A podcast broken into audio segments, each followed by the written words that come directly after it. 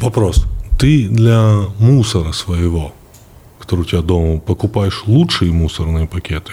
Очень крутая мысль. Конечно, нет, потому что они очень дорогие. Оу, всем привет! Это Куджи подкаст. Ищите наши ниндзя подкасты на всех аудиоплатформах, где можно послушать подкасты. А тем временем сбылась одна из моих детских мечт. Я был в Comedy Club. Yeah!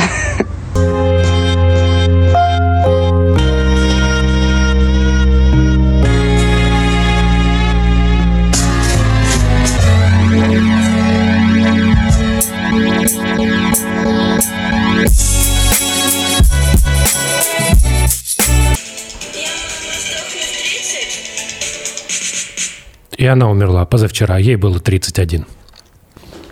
Что это? Это песня, проект был такой Чика из Перми. Песня была, там текст. У меня длинный хайр, я каждый день бухаю, я не хочу учиться, а мама сдохну в 30. Откуда ты это знаешь? Ну, это был легендарный проект. Там в середине есть проигрыш из Нирваны, кстати, совершенно непонятно с чего.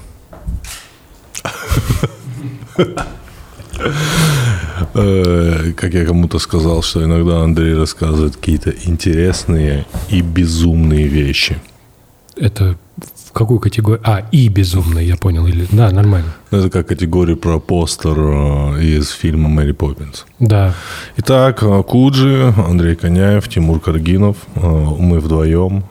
Когда-то у нас была традиция, что каждый седьмой выпуск, Да, была такая когда-то. каждый седьмой выпуск без гостя. Ты помнишь, как она появилась? Так, Как? Мы просто не нашли гостя на седьмом выпуске. точно. Я думаю, все, кто туда так подумал, оказались правы. Ну, как хорошо, что мы не совсем превратились в гостевое шоу. Гостевое шоу – это когда к тебе приходят в гости. Знаешь, какое единственное нормальное было гостевое шоу? Так, Пока все дома.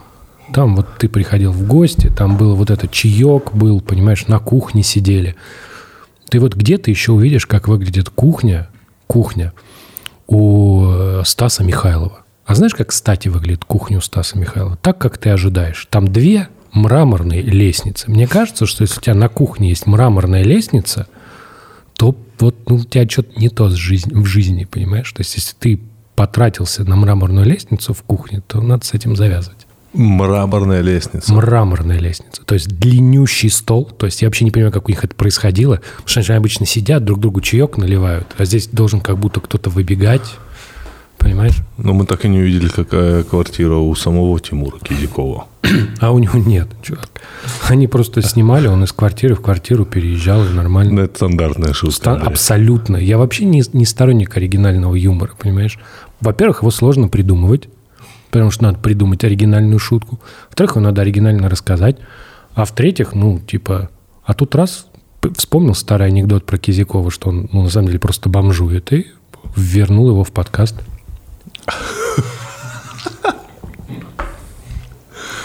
Э, Так, Андрей, ну что, о чем поговорим? Давай поговорим про детей. Ты почему, почему мы не обсуждаем, что у тебя есть сын? Или дочь. Я, кстати, сын же, да? Все правильно? Ты же Сын. все знаешь, ну Знаю, что да. ты, ну, ты же был в курсе всего. Ты знаешь, э, оказалось для меня это чем-то неожиданным, что, оказывается, я должен был всем об этом рассказать. Ну, Помоги мне сформулировать. Я понимаю, ну как бы все, вот 490 тысяч подписчиков на Кудже, Так, ты должен был написать каждому, что там в директ, я не знаю как, сообщить им. Я не знаю, почему ты должен был об этом всем рассказать, ты как думаешь? м, мне кажется, время такое. Время абсолютных знаний. Люди хотят знать про все, все. Мне кажется, Тимур, что Давай. людям просто интересно. Мы же в подкасте разговариваем про вещи, которые людей трогают. А дети, они всех трогают. Да, согласен, но у меня нет ответа на этот вопрос, наверное, так получилось. Но мы с тобой обсуждали все, что я испытывал за как бы кадром, но мне казалось, что Куджи это немножко не про наши личные какие-то вещи, а, нечто большее. Это первое. Второе, как-то у нас особо речи не заходило об этом все это время. А намеренно придумывать темы, типа вот у меня родился сын, и давай-ка мы об этом будем сейчас постоянно разговаривать, ну тоже странно, согласись. Плюс к тому, что я не считаю, что мой опыт особенный, он абсолютно не особенный. Абсолютно. Но для тебя он особенный, он для всех остальных такой Ну, для, ми- для меня, лично для меня, он уникальный, и мне хотелось с ним побыть наедине, а, как бы не выносить это. Я даже, кстати, об этом не думал. Вот. Но а ты не ходил на мои стендапы, да, все это время? Ну, на своих стендап нет? Ты ни разу не был на моих стендапах? Один раз я был в стендап-сторе, ты был с Белым, вы выступали. И там был еще странный качок, который был, по-моему, из э, открытого микрофона, и он вот, вот вы- выступал не очень, и потом я его больше никогда не видел. Э, Я не буду называть его фамилию, имя, чтобы оно не отложилось у вас в памяти. Ну, там я все равно, как бы там я шутил об этом так вскользь. Вскользь. Мне кажется, что эта история, она делится на две. С одной стороны, а, действительно со всеми происходит одинаково, с другой стороны, ну ведь мало же говорят про родительство. Что может сказать Это- отец про это- родительство в смотри, первые ты- месяцы ты вот как бы- отцовства? смотри, ты к этому подходишь вот типа, что ты можешь... Ты задаешь вопрос такой, что ты можешь нового внести в нарратив? Там, что ты можешь сказать такого, что не говорил до тебя никто? Но не факт, что это нужно делать. Не факт, что нужно говорить новое. Возможно, и это очень важная вещь, потому что я в свое время имел отношение к появлению такого издания для родителей, называется «Нет, это нормально». Вот. И основная идея там была очень простая, что ну ты, когда у тебя появились дети, кругом, кругом есть ощущение, да, что ты все делаешь неправильно, что ты своих детей растишь откровенно хуево, все кругом растят хорошо, а ты прям плохо. И вот эти какие-то разговоры, типа вот, типа такая история произошла, так они еще очень полезны в этом смысле, что кто-то другой послушает, скажет, «Хм, ты смотри, у меня тоже такие же истории. Понимаешь? И все. Вот и все. Вот и единственная ценность этих разговоров. Она просто про то, что другие люди переживают это, и им нравится слышать, ну, им как бы это им э, приятно, это им душеспасительно для них слышать, что другие люди переживают очень похожие вещи. Иногда это прикольно, потому что когда ты остаешься со своей херней один наедине, ну, так, понимаешь, тяжеловато бывает. Ну, мы очень много похожих вещей испытываем. Допустим, отлежал шею. Руку. Вот, вот, вот шею отлеживаешь. Ну да, бывают проблемы. Что я странно сплю. Я не могу спать без руки под, руки под подушкой. Ой, чувак, это прям пугает. Во-первых, потому что я сплю так же, а во-вторых, я недавно покупал матрас. Так. И сейчас же серьезно, это раньше ты купил матрас, тебе его привезли и типа поебать. А тут я пришел в салон, и мне женщина говорит, покажите, как вы спите. Я, И это очень странно показывать в магазине полностью одетый, как ты спишь. я, у меня была первая мысль, ну, как ты не понимаешь, я его не задал вопрос, но первая была, была, глаза мне тоже надо закрывать, это как-то влияет на матрас. Она такая, типа, в целом вам подходит матрас А, но так как вы закрыли глаза, то Б. Ну, я такой ложусь, и такой раз, руку под подушкой, он говорит, вы так спите? И блядь, мне стало стыдно за то, что я так сплю. Потому что она так спросила, как будто «В- вот ты урод, ну все спят по-другому. Я говорю, да. Она говорит, и вот вы руку так вытягиваете. Я говорю, да. Все, выяснилось, что я сплю неправильно, и у меня тоже затекает рука. Под подушкой которая, кстати. Так что ты тоже спишь неправильно. Вот мой, мой- мой рассказ тебе. Имея в виду. В следующий раз, когда будешь показывать э, в магазине, как ты спишь, ты там как-нибудь знаешь, ляж так, чтобы прям Ляг. ляж. Ляг. Мы это оставим. Несомненно. Мы это оставим. Что ты попиваешь там? Я? Да. Что-то вкусненькое, чувак. Что-то Ну, вкусненькое. ты же слышал, как забурлило, да? Навряд ли так пьют, ну, что-то невкусное. То есть навряд ли ты такой, типа... «А, Водочка. Специально для наших аудиослушателей. Этот музыкальный стикер аудиостигер от Андрея Коняева. Да, Андрей, как бы никакого негатива, ничего не хочу сказать. А, я как бы не специально это скрывал. Это не скрывал. А, произошла цепь событий в моей жизни. Я встретился с человеком в конце, по-моему, 18 года. Не знаю, не помню. Это так было, ну, как-то, знаешь, это сложно мне со... Настолько насыщенная жизнь, да, что некоторые да. моменты ты просто пропускаешь. Хочется сказать, чувак, в конце... Да, это было в конце 1918 или, года. Или, или это было осенью 18 года, и дальше мы поняли, что мы хотим иметь нечто больше общего, чем просто романтические отношения. И появился ребенок. И появился, да, мой сын. Ну и как? А, да, все как вы описывали. Все как вы описывали в точности. Ну, в точности, да. Мне нечего тебе сказать. В целом ты выглядишь хорошо для человека, у которого есть Абсолютно. сын. Ну, просто вот во время карантина я в, в шоу «Толк» рассказывал, что все время карантина, когда мы с тобой записывали подкасты, я как бы провел с ним. Я не мог об этом говорить. У меня не было никаких мыслей во время этого. Я считал, что это настолько обычно. Мне кажется, что надо самое первое сделать э, мужчине, который только что стал отцом, это просто принять этот факт. Ну, это правильная мысль, да. И просто, ну, смириться и понять, что все. Ну, есть вещи, на которые ты никак не можешь повлиять. Да. Например, ну, ты там вышел на улицу, и тебя оторвало ногу. И тебе нужно смириться, что как бы дальше у тебя нет ноги. В целом ты не побегаешь по травке, но типа жизнь-то дальше продолжается, ну, не такой пример я хотел, конечно, привести, но в целом, да. Да, ну и все, и жизнь началась.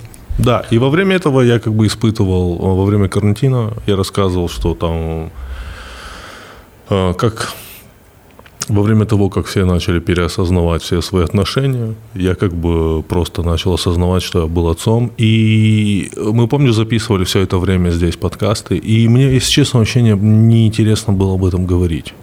Потому что я считал, что это настолько обычные, настолько естественные, настолько банальные вещи, которые со мной происходят. Ну, окей, режутся у моего ребенка зубы. Ну, давай об этом будем говорить серьезно. Что от этого помогает? Да, об этом будем, ну, понимаешь, да, это очень обычные вещи. Помнишь, когда-то давно, совсем-совсем давно, ты рассказывал, что у тебя был файл, где ты типа писал, чтобы ты сказал своему сыну, когда он у тебя будет. А реально я такой да, говорил? ты такой говорил в каком-то древнем нашем подкасте. Был ага. там такой разгон. Так. Вот. Ну, раз ты не помнишь, то и вопрос не актуальный. У меня был вопрос, типа, вот ты что там писал, ты как сейчас, по-другому на это Да, да, конечно, конечно, конечно. Совсем Я в целом меняюсь э, каждую, как, как, каждые три месяца. Я каждые три месяца имею новую версию. Э, бытия. Каждое лето я разный. О, Господи. Ой, ой, как Не хорошо. было еще ни одной осени, где я был бы одинаков. Слушай, тебе не кажется, кстати, что да. маски это офигенно? Да. Мне очень нравится. Мне очень нравится. Я даже стараюсь на улице не снимать, потому что, во-первых, теперь ты можешь подпевать. Ну, это, как всегда, была проблема. Ну, какой сам... Как вот... Представь себе толпу, да? И да. Вот что максимально человек может делать неадекватно, ну, в пределах разумного, чтобы на него посмотрели, потому ну, ебанашка он может петь в наушниках. Только да? это, Андрей. Не, ну там ты можешь, конечно, там, я не знаю, раздеваться, кидаться в людей говном, но это уже типа как бы что-то очень серьезное. А так ты едешь в метро, такой типа подпеваешь какому-нибудь, ну, что я там слушаю, там, подпеваешь группе Whitechapel, например. У них есть хорошая песня «Ай, Дементия» называется. Вот, подпеваешь, и все думают, что ты поехал. А в маске никто не видит, что ты подпеваешь. Вот. И это супер удобно. Вот. Супер удобно. Плюс никто половину твоего лица не видит. Вообще чувствуешь себя гораздо комфортнее. Мне прям очень нравится идея с масками. Я бы ее оставил потом. Да, мне тоже нравится. Плюс еще, ты же понимаешь, что в какой-то момент начало казаться, что нас всех с помощью нейросетей будут идентифицировать вот так, что нейросети будут прям работать, что она тебя Андрей, увидела. можно я тебе признаюсь? Давай. Я начинаю верить в свою теорию заговора. О, давай, в какую? Ну, свою. А, в свою. Ну, не в смысле, которую я придумал, Ага. а вот я выбрал себе наконец-таки О, выбрал? теорию заговора. Давай, теорию какую? заговора искусственного интеллекта и нейросетей. А. И, а в какая там цель заговора, расскажи. Цель заговора? Ну, чтобы человечество друг друга уничтожило. Зачем? Не знаю. А вот А прикинь- ка- какой заговор без уничтожения? Зачем тогда это разве Вот, что заговор? это, что смотри, это ты думаешь. Подожди, объясни, Давай. хотя бы назови мне один позитивный заговор, который был бы Не интересен. позитивный. Почему-то человечество, когда думает о заговоре, ну и когда ты, ты вот представь себе войну с машинами как? Что вот машины выходят из-под контроля, начинают в тебя стрелять, там убивать. И а это как бы, ну подумай, это очень сложно. Нужно создавать терминаторов, боевых роботов. Не-не-не. Чувак, знаешь, как, как ну, машина будет действовать? Например, когда все эм, э, кондиционеры на планете будут контролироваться нейросетью, она просто будет чуть-чуть выставлять температуру пониже, и люди начнут болеть.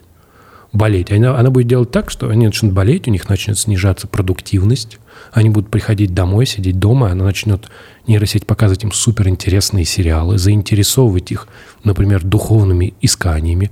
Люди будут бросать работу, уезжать на Гоа, чтобы жить и смотреть на закат.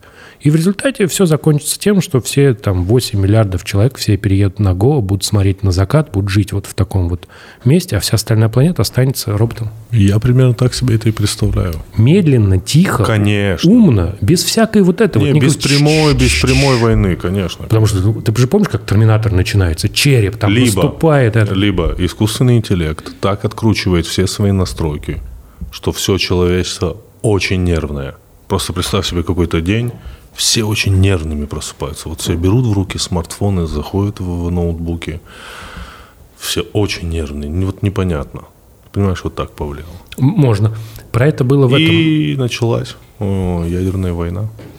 Просто вот настроение такое. Да, может. И никто, никто не против. Человечество встало не с той ноги. Одновременно. Все.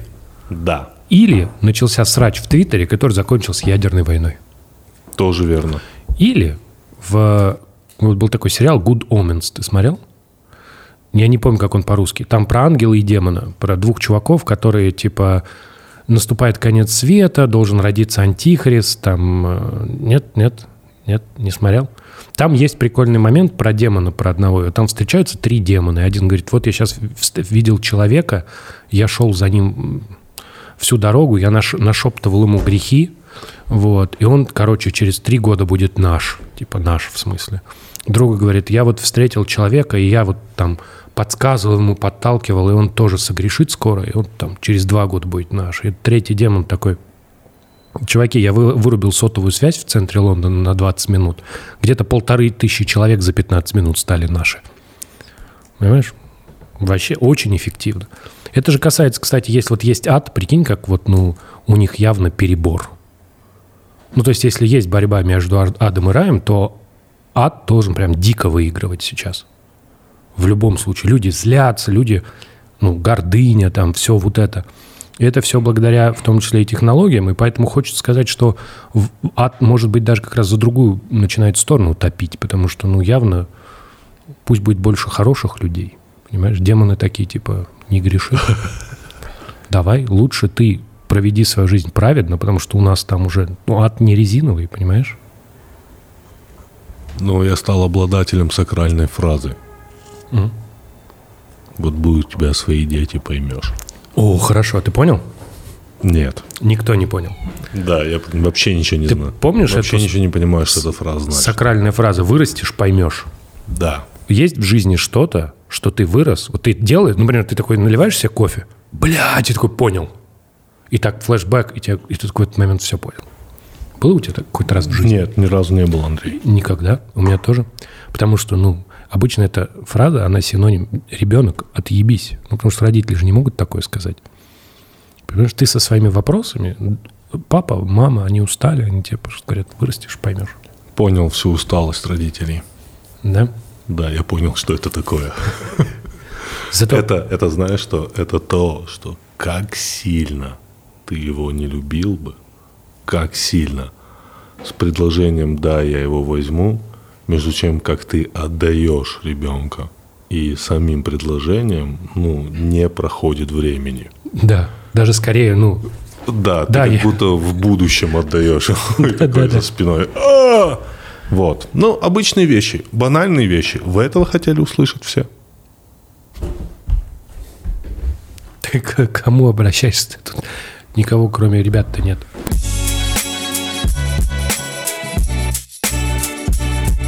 Итак, с нами снова рубрика «Лапидарность» от Мегафона.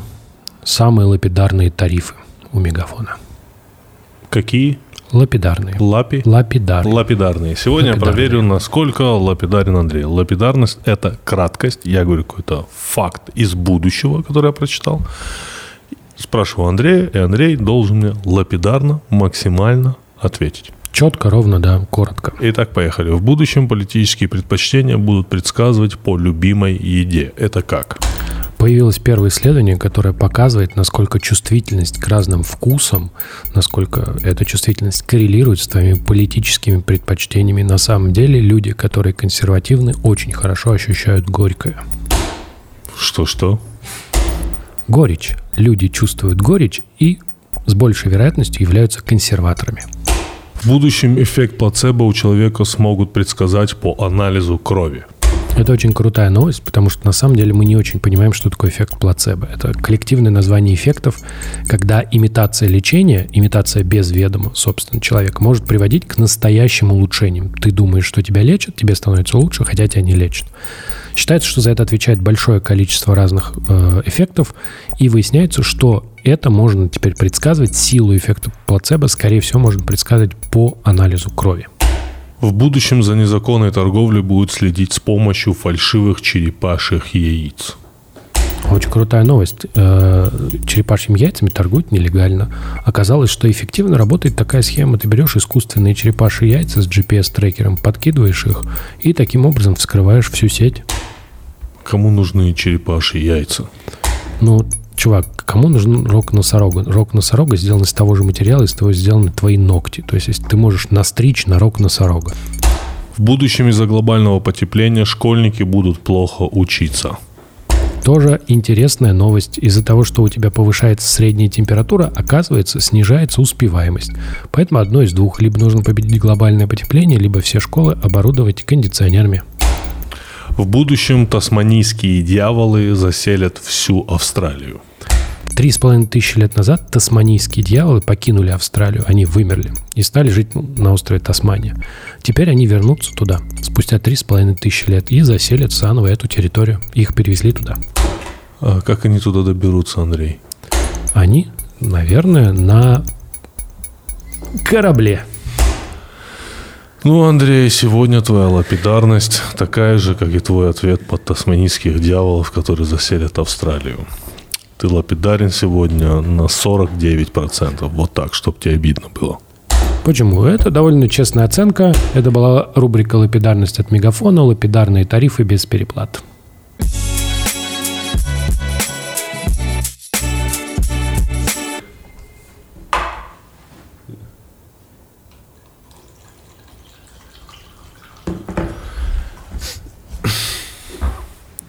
Как ты думаешь, какой э, лучший способ проверить отношения? Какой? Мне кажется, съездить на отдых. Именно на отдых. Не по делам куда-то, а вот именно на отдых, когда вам нечего делать обоим. Это хороший, хороший тезис. Он отчасти верный, ты прав. Это ве- большая проверка.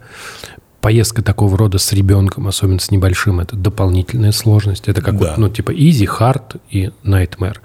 Вот. Но лучше ремонт. Вот Ремонт. когда вы вдвоем сделали ремонт, хотя бы в одной квартире, хотя бы в одной комнате, давай так. Вот вы прям проверили. Вот после этого прям, да, крепкие отношения, хорошие. Подожди, а, мы тоже делали ремонт, Так.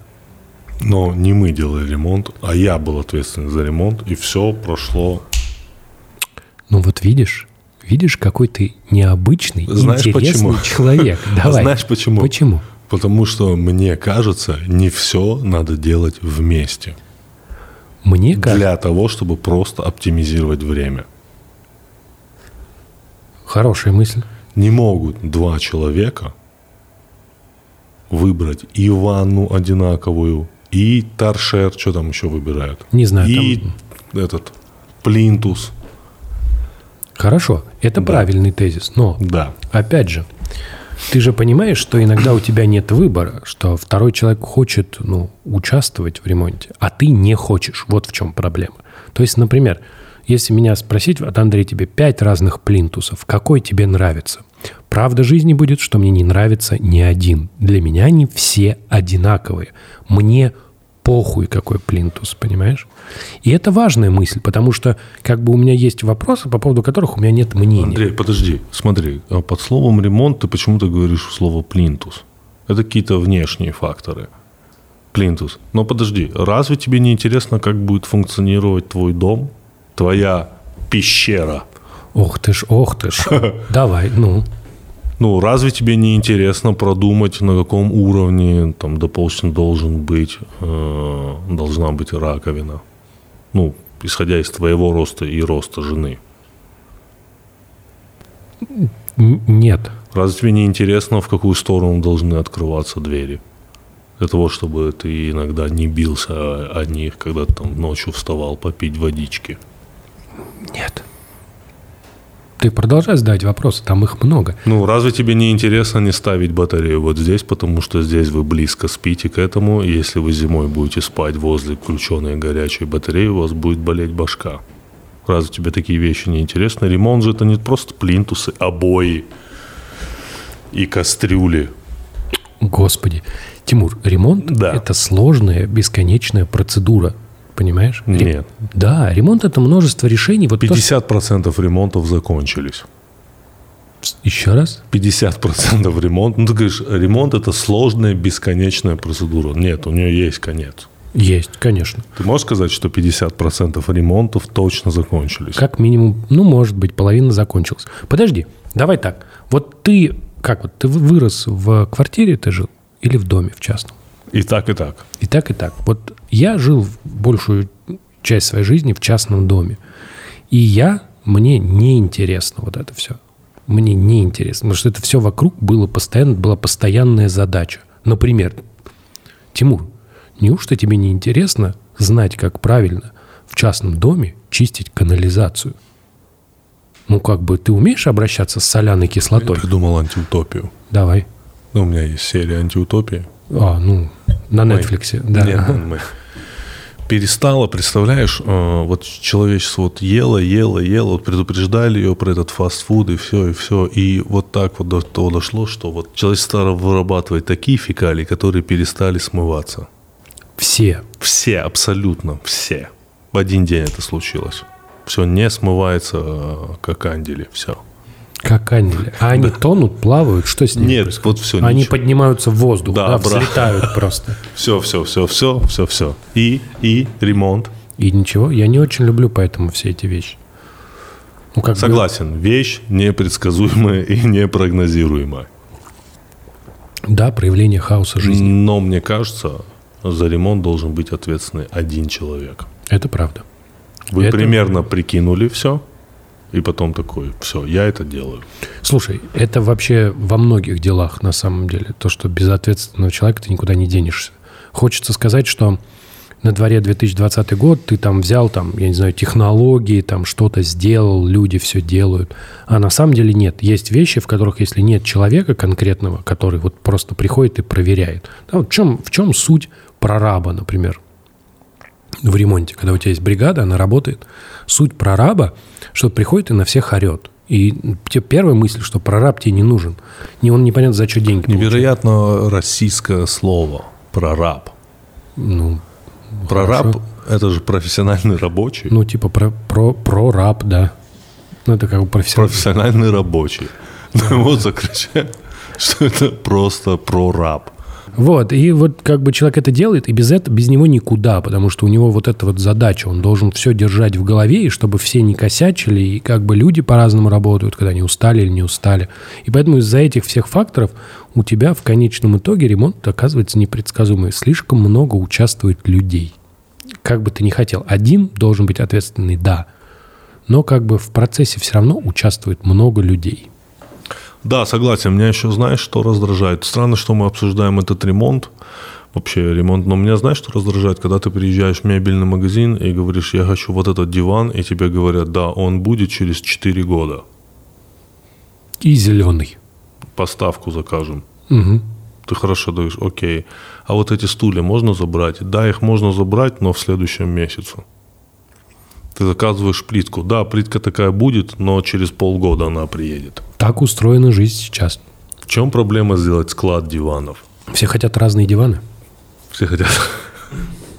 В этом проблема. В этом проблема. Все бы хотели одинаковый диван. Вообще бы не было проблем сделать склад диванов. Понимаешь, все хотят одинаковые айфоны. Нет проблем сделать склад айфонов. Все хотят разные диваны. Прикинь, все бы хотели разные смартфоны. Это так смешно, что айфоны мы все хотим одинаковые, а диваны мы все хотим разные. Вот так.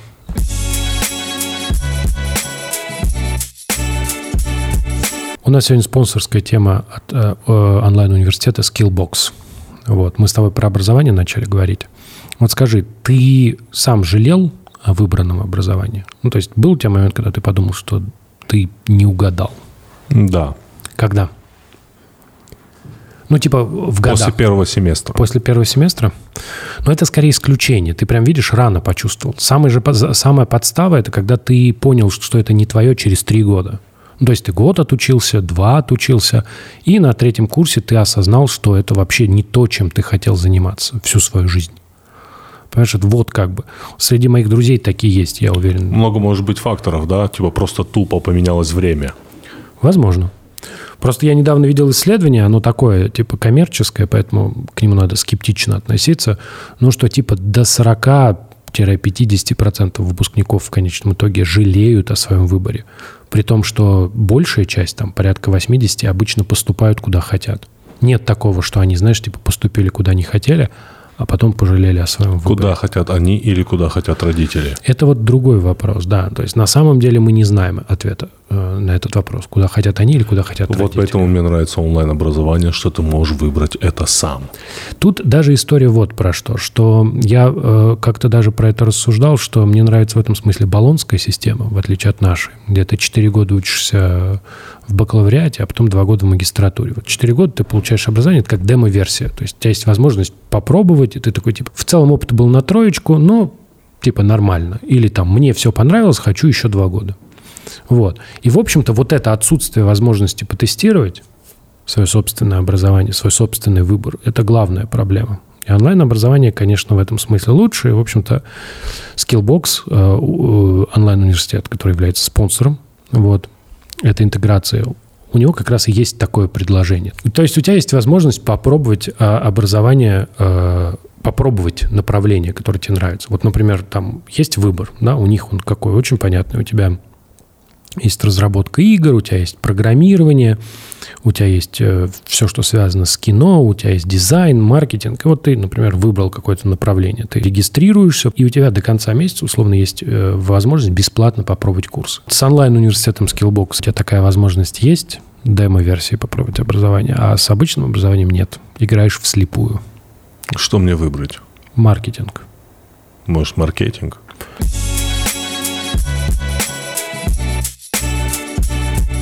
А, негативные мысли меня начали посещать.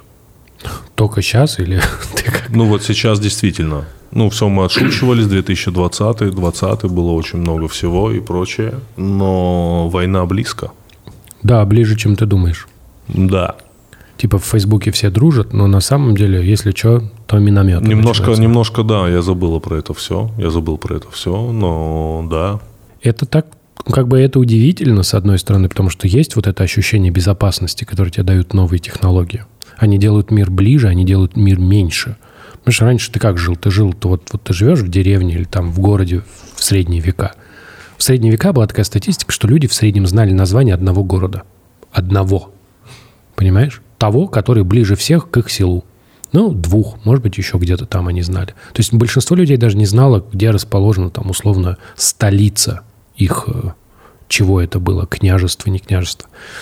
Вот. То есть если это было несколько феодальных объединений, они свой, свой город знали, а остальные нет. И ты знал, что кругом огромный чудовищный мир, и оттуда всегда, то есть ты живешь, но ты знаешь, что всегда оттуда может кто-то прийти, чтобы тебя убить. Ты живешь с этой мыслью, Вот, потом вот у тебя 2020, там, ну, нулевые, да, у тебя есть интернет, ты все видишь, все знаешь, ты можешь зайти на сайт и посмотреть, как летают все самолеты. Все самолеты мира, да, гражданские, они на, вот они у тебя, вот они. Ты можешь посмотреть кучу вещей, ты можешь посмотреть спутниковые карты, полетать в Microsoft симуляторе, Flight симуляторе, по много, в общем, ты все можешь сделать. И кажется, что вот эта история пропала, что больше неоткуда прийти вот этим людям, которые хотят тебя убить. Вот, но выясняется, что, ну, вот есть. И главное это, что люди готовы воевать за те же самые вещи, за те же самые, за которые они воевали 10 лет, 20 лет, 30 лет, 40 лет, 50 и так далее, тысячу лет назад. Абсолютно верно. Первое, у нас была недавно новость хорошая про это, про то, что, ну, короче, самая первая битва, которая нам известна, неизвестно из-за чего она была. Ну, у нас есть просто условно массовая гибель людей – явно от ударов орудиями, в том числе там стрелами и все. Вот. И про это была история, что их генетический материал оказался полезен. Но в целом, 5000 лет назад люди тоже устраивали нормальные войны. То есть там десятки, сотни погибших по меркам. Ну, ты понимаешь, тогда в мире жил не 6 миллиардов, это как по современному 100 тысяч примерно, да? То есть в поря- на, порядок, на порядке отличаются цифры сейчас по населению по погибшим. И хочется сказать, что там тоже 100 пудов, вот тогда, 5000 лет назад, срач был абсолютно такой же. То есть территория чья-то кто-то там не поделил, она чья-то была. Там, я не знаю, деньги, может быть... Религиозная основа, конечно же. Тогда с религией, ну, так там все во все верили свое. Может быть, может и религия, да. То есть как бы все, все, наши, все наши проблемы остались теми же самыми. И да, конечно, это ну, как-то очень неприятно осознавать. Не страшно, мне вот не очень страшно, мне скорее неприятно, что ты понимаешь, что ну, ничего особенно не поменялось. Не, под термином «война близко» на самом деле 75 лет назад, да, в этом году, 75 лет назад закончилась Вторая мировая война. 75 лет назад это очень же, это недавно. То есть есть люди, которые мы, мы общались с людьми, которые застали это все. То есть это реально было недавно. Ну, жизнь, понимаешь, она ускоряется. Но, как ты вот все это говоришь, жизнь ускоряется за счет технологий и прочего, и прочего. И ты думаешь, что... Когда ты сейчас смотришь на какую-нибудь картинку, где ты видишь людей без смартфонов, без каких-то... Даже сейчас ты смотришь, когда фильм, и видишь, что там нет людей в масках, ты думаешь, что это было тысячу лет назад. Потому что для тебя сейчас привычная картина, что ты выходишь на улицу, все в масках. Понимаешь, что такое? О, это не современно. Это не в этом веке. Это не в наше время. И поэтому, когда ты сейчас смотришь на людей, у которых, ну, на какую-то картинку, где нет телефонов, думаешь, это было очень сильно давно. Но 75 лет – это вот. Мы с друганом обсуждали, э, что мы с ним знакомы 20, 20 лет. Вот. И я говорю, вот, ну, кажется, 20 лет. Но я говорю, прикинь, если бы мы сейчас были в 90-х, это означает, что мы с тобой познакомились в 70-х. Прикинь? Ну, то есть, вот как бы в 70-х. То есть, вот когда мы с ним, условно, по этим меркам познакомились, не было еще там, например, металлики. Вот. Не было вот всей музыки, рока не было. Был вот диско. Вот. И вот эти вот как бы 75 лет, когда тебе кажется, что это долго, да, ну, ты понимаешь, это начинаешь раскладывать, и это совсем другие впечатления. То есть это, по сути, там несколько полноценных, ну, там, одна полноценная жизнь человека, да, то есть 75 лет. Вот. И это другая забавная мысль. Я про это думал в контексте истории. Тебе же не объясняют такие вещи в истории. Ты когда учишь эти даты, тебе как-то вот это в голову не приходит. Ну, то есть тебе не приходит в голову, что условно вот в, когда там была отмена крепостного права, да, в 1761 были, жили, э, были живы люди, которые в 812-м воевали. Причем они, ну, вот они были, да, то есть им там было нормально лет. То есть, понимаешь? И вот как бы эти, на самом деле, два этих э, события, они попадают в одну человеческую жизнь. Много было людей, которые также вот сидели и рассуждали, типа, нифига себе, да что я дожил. Понимаешь? И вот эта история, что как бы мы на самом деле продолжаем мерить какими-то объективными цифрами реальность, да, то, как она меняется, ускоряется, замедляется. Но на самом деле вот очень плохо понимаем вот в контексте поколений, сколько сменилось поколений. Потому что это единственное мерило. Да? То есть вот, например, современные дети, которые в школе, А, им, а им, они не в курсе, что в мавзолее Ленина лежит мумия. Ну, что вот они живут в стране, где на главной площади тебя стоит мавзолей, а там мумия натуральная. Это не утрирование, да, а вот что когда делали мумию Ленина, консультировались с египтологами, что это вот прям по всем канонам сделано. Серьезно говорю? Да, да, да, да. То есть им, у них была задача сделать мумию, которая будет не завернутым таким, э, как шурма, да, а вот будет лежать по, в саркофаге, да. Вот. И они консультировались, узнавали, какие там были технологии, все. А мы вот, соответственно, изготовили мумию одну. Она лежала. Было еще там недолго мумия Сталина, по-моему. Вот. Или так он и не дошел до мумии. Ну вот, и дети этого не знают, понимаешь? Они не удивлены, что у них в центре э, страны мумия. Это их удивляет. Вот. Вот, пожалуйста, у тебя вот это есть расстояние между разными поколениями. Вот как надо мерить. Если бы так мерили, может быть, и легче бы переносились все эти воинственные проблемы, я не знаю. А, очень много мы слышим сообщений э, о том, что в боевых действиях используются беспилотники. Примерно расскажи, как это выглядит. То есть это война будущего, да? Что я правильно понимаю, где-то сидит человек с джойстиком, управляет чем-то, да? Это прям самолет летает. Про это была прекрасная, была прекрасная серия материалов, это вообще большой вопрос.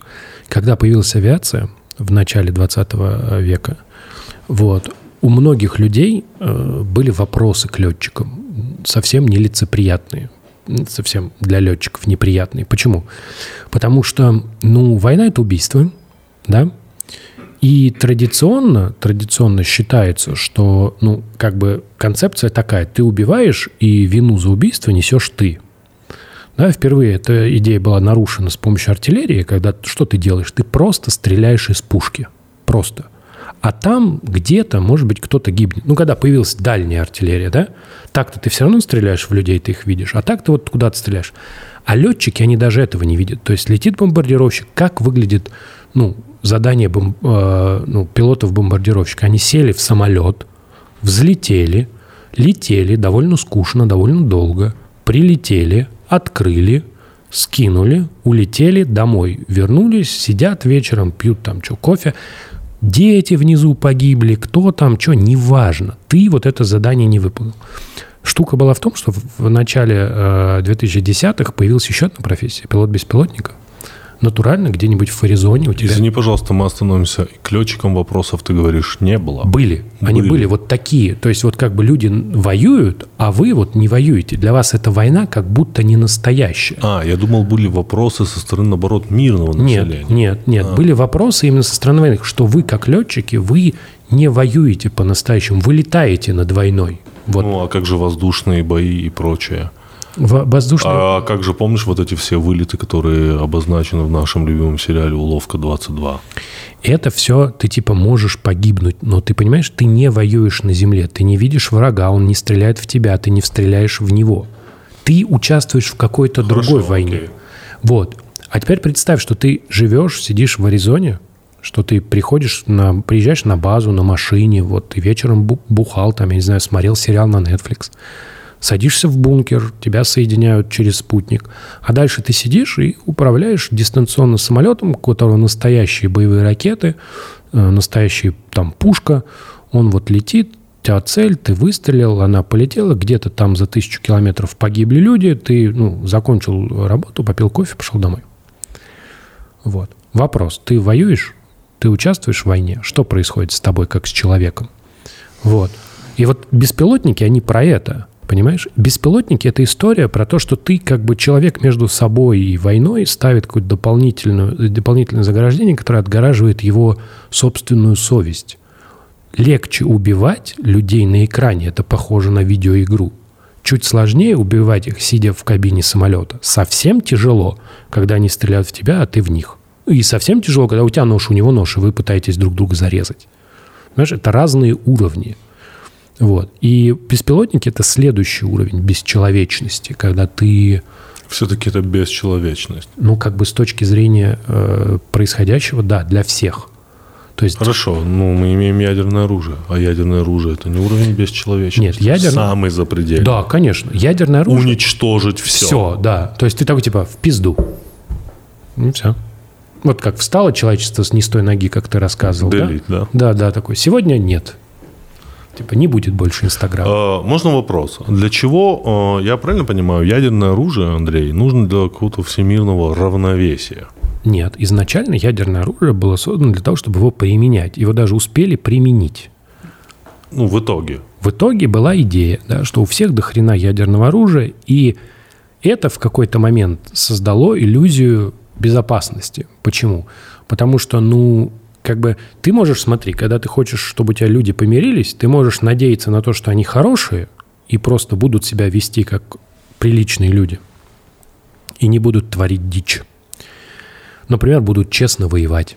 Ну, например, не будут использовать кассетные бомбы. Да? Все, что запрещено, не будут использовать. Не будут использовать химическое оружие, там, что-нибудь еще. Либо да, ты можешь полагаться на то, что человек, любой, в глубине труслив и лжив. Вот. А если он труслив и лжив, то его может остановить только одна вещь – опасность собственного уничтожения. Поэтому в основе мировой системы безопасности лежат на самом деле недобрые принципы. В основе мировой системы безопасности лежит, что люди – скоты, но они скоты трусливые. Поэтому они не будут воевать, зная, что их гарантированно уничтожат. Вот, вот мы живем в мире, который вот э, зиждется на таких прекрасных принципах. Развитие событий. Я не знаю, что, что ты меня спрашиваешь. Я все, все, что я предсказываю, никогда не сбывается. Я, знаешь, как угадал? Мне тут писали, типа, вот, Андрей в новогоднем Куджи Лайве предсказывал, что год будет пиздец. Я угадал, просто я каждый год предсказывал пиздец, каждый, а в этот раз попал. Ну, понимаешь, как, знаешь, про этого, про капитана Врунгеля, он рассказывал, что чем хороши часы, чем часы, которые стоят, лучше, чем часы, которые спешат. Часы, которые спешат, показывают, ну, типа, всегда неправильное время, а которые стоят два раза в день, показывают правильно. Вот здесь то же самое. Если ты Я- всегда... Я, я слышал где-то пять интерпретаций этой великой фразы.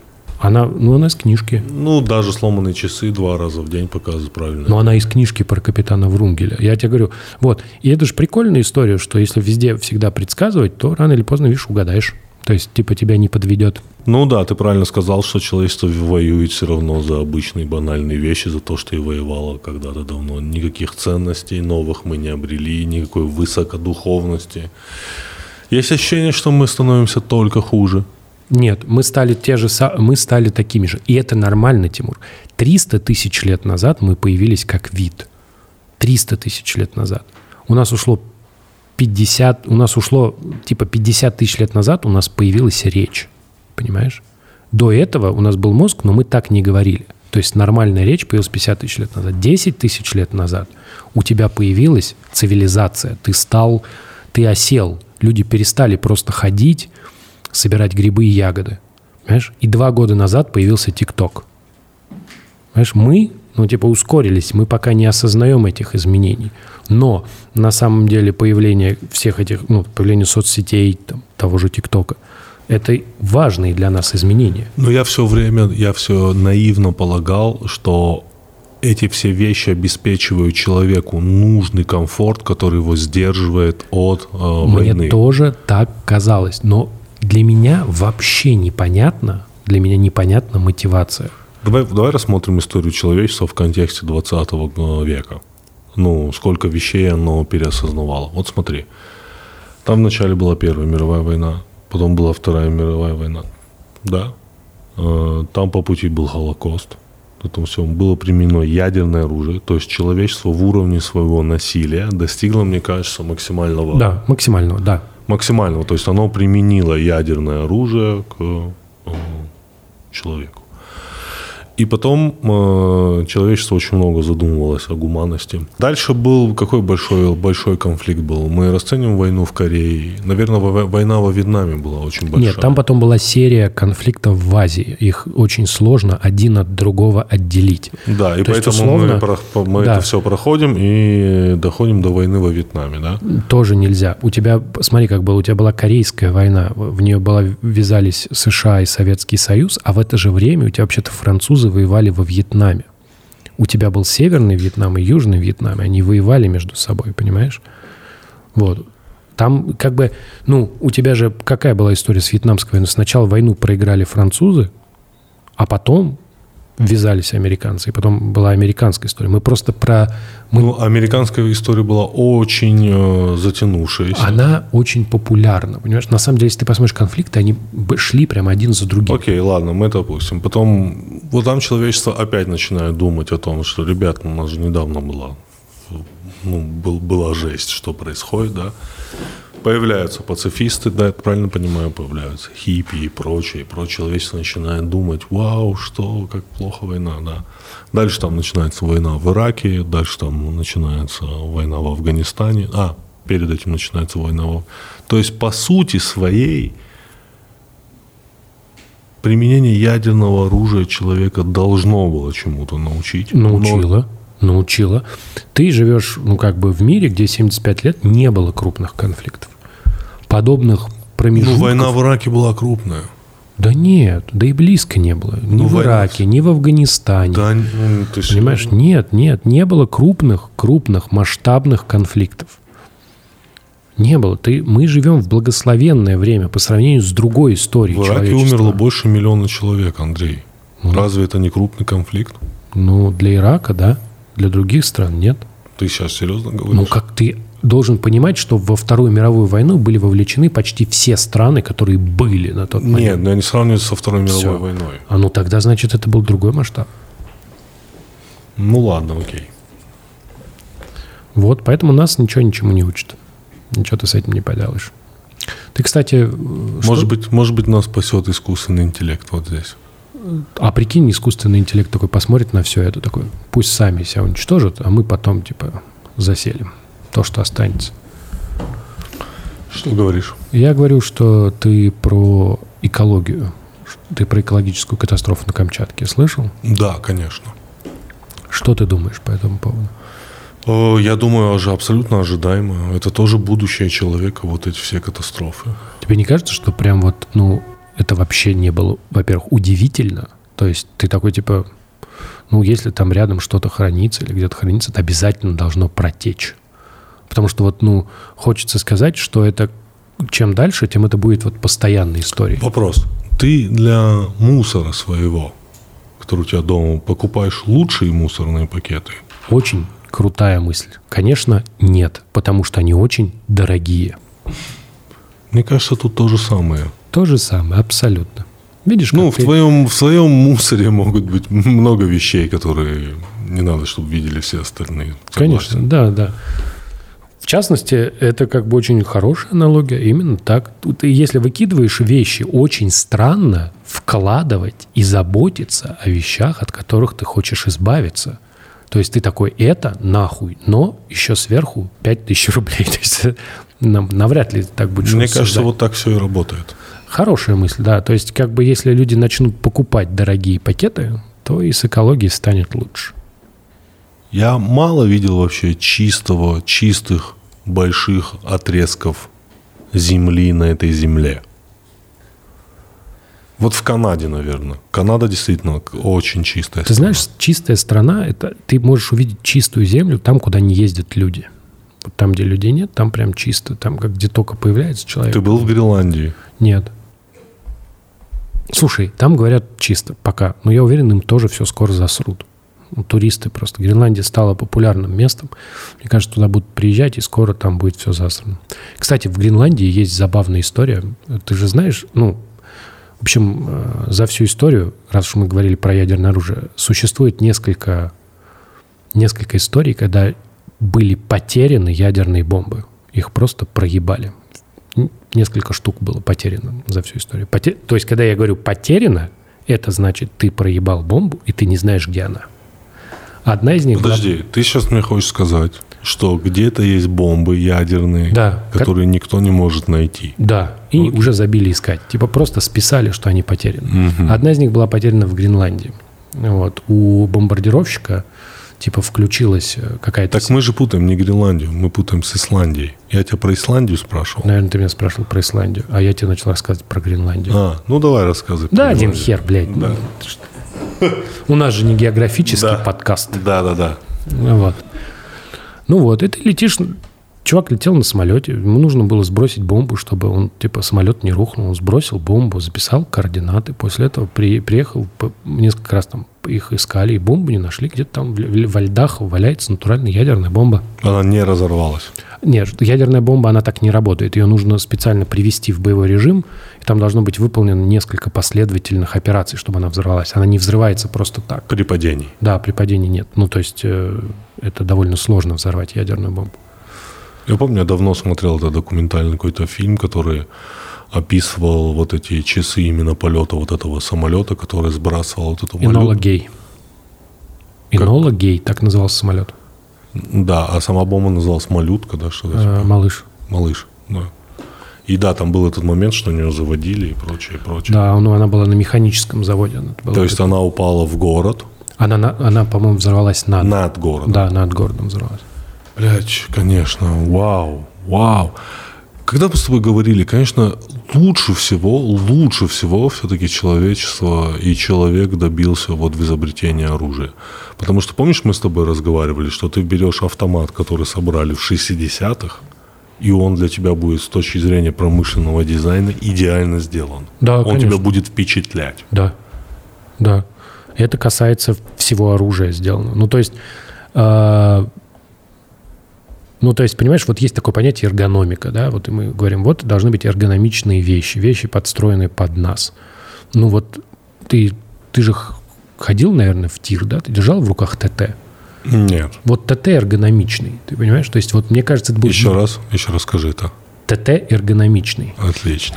Вот. ТТ эргономичный. И хочется сказать, что это был единственный предмет в Советском Союзе эргономичный, понимаешь? Все остальное было не эргономичное. Ну, вся страна была не эргономичная. А ТТ лежал в руке прям. Ты знаешь, мне очень нравится, мне очень нравится промдизайн СССР. Да? Мгм. Намного лучше, чем сейчас. Ну, Был свой стиль. может быть. Я Сейчас... сейчас нет, сейчас вот у нет общего какого-то направления, какого-то своего стиля. Ну, ты знаешь, что чтобы ты понял, что в СССР был хороший стильный дизайн, ты должен был прожить жизнь, в котором было очень много разных предметов всяческих, чтобы ты мог подумать, что вот это бы смотрелось Ну возьмем красиво. пачку молока. Ну круто сделано, понятно, срисовано, да, откуда-то. Это да, это не советская технология. Ну выглядело круто. Треугольник-то, да. Треугольник, Мне очень да. нравилось, как он был разрисован. Вот это сине-красное с надписью «молоко». То есть он был еще дизайнерски красивый. Слушай, точно могу тебе сказать, что советская мебель намного красивее э, вот, э, вот этой мебели, блядь, вот этой аляпистой, которая потом пошла. К слову о ремонте, вот в В слове о 90-х. ремонте. Вот в, вот этот в перьях, ну, ну ты понял. Диван в перьях, Я над это- которым должна возвышаться огромная хрустальная люстра. Вот этого всего не было. Чувак вообще не любил советскую мебель. Нет, она выглядела... Я понимаю. Некоторые, некоторые вещи. Я не все, очень, очень рад, что вещи. больше таких вещей нет. Я тоже сильно рад. Хотел тебя спросить вот о чем. Ты был э, студентом, потом ты стал преподавателем. Да, То есть ты был и там, и там, получается. да, с двух сторон. А Что ты можешь посоветовать людям, что ты можешь посоветовать молодым людям, которые пришли в университет именно выучиться, как им правильно, рационально распределять время? Нужно ли им ходить действительно на абсолютно все занятия? Очень сложный вопрос ты задаешь, Тимур. Ты ходил на все занятия? Понимаешь, в моем университете была очень странная система вообще поощрения. Тебе надо было просто быть. Ну, типа Тебе, присутствовать. тебе надо было присутствовать. Все лекции проходили в форме, я даже не знаю чего. Ты просто записывал лекцию, и у тебя просто проверяли тетрадь с этими лекциями. А у тебя прям тетрадь проверили. Не просто, что ты присутствовал, а вот у тебя есть типа текст. Что, да, есть текст записанный. Типа, лектор отработал, продиктовав тебе вот это. А ты всё. отработал, записав. И плюс был устный экзамен, что не устный, письменный экзамен, что я считаю тоже минус. Экзамен должен быть устный, обязательно. Только так ты можешь понять, человек сейчас писал или нет. Согласись, когда человек понимает, что он говорит, это... Да, нет, сейчас. В математике это вообще сплошь рядом. Я даже, ну, мое мнение, что можно разрешать списывать. Ну, то есть, если ты настолько крут, что ты не готовился, а за час списал и понял, то есть я тебе задаю вопрос, ты на все ответил, ну, типа, чувак, это... Ты, ты поставишь хорошую оценку? Ну, это 5. Какая мне разница? А, ты, то вот, есть ты... человек вот сейчас, вот смотри, я твой студент, я вот сейчас писал все это такой, списывая, понял да. и рассказал. И я тебе задаю вопрос, и я понимаю, что ты понял, да, конечно, легко. Вау, ты а, серьезно? Нет, ты а вот как... такой преподаватель? Нет, а какая разница, если у тебя в голове есть понимание предмета? Математика да. так устроена. Ее не, нельзя вызубрить. Ты вызубрил мне теорему, она мне ну нахер не нужна. Потому что это важная вещь. Математика, она состоит из, она состоит из идей и взаимосвязей между идеями. То есть, когда ты мне рассказываешь теорему, это просто внешний результат. Вот представь себе, э, ну, ты понимаешь, да, как выглядит айсберг, да? Вот теорема – это вот эти 10%. Они меня не очень интересуют. Меня интересует 90% внизу. Что ты понимаешь, как она устроена. Что если ты, например, формулируешь теорему, я тебе говорю, это неправильная формулировка. Ты такой остановился, посмотрел, говоришь, да, вот тут я накосячил. Вот эту вещь надо еще потребовать, типа условно, потому что видно, что та идея, которая у меня в голове, она просто не будет работать. Не сложится доказательство. Вот, если ты так умеешь манипулировать идеями, понятиями, ты владеешь лексикой и знаешь основные эти, ну, чувак, если ты это способен за час, ты гений просто. Просто бог. А как богу не поставить пятерочку? Что ты советуешь, как правильно? Полностью отдаваться учебе? Не, а что еще делать? Получать впечатление от жизни, Окей. пока ты молод. Да, наверное. Это нереально. Я не знаю, что тебе на это ответить. Я, мне кажется... Студенческая жизнь Андрея Коняева. Нормально, да, ну, была жизнь, ничего. Но все равно ты как бы... Тут, смотри, очень важная вещь. Вот у тебя есть проект. У тебя же сейчас есть проект, да? Проекты. Проекты. Эти проекты твои основные. То есть ты знаешь, что если ты их не будешь делать, они не произойдут. Учеба – это такой же проект. Можно ли от проекта отвлечься? Ну, конечно. Можно ли, например, про проект не думать на выходных? Ну, потому что у тебя, например, выходные с семьей. Да. Можешь ли ты на него забить? Нет. Вот и все. Запизделись, ребят, спасибо.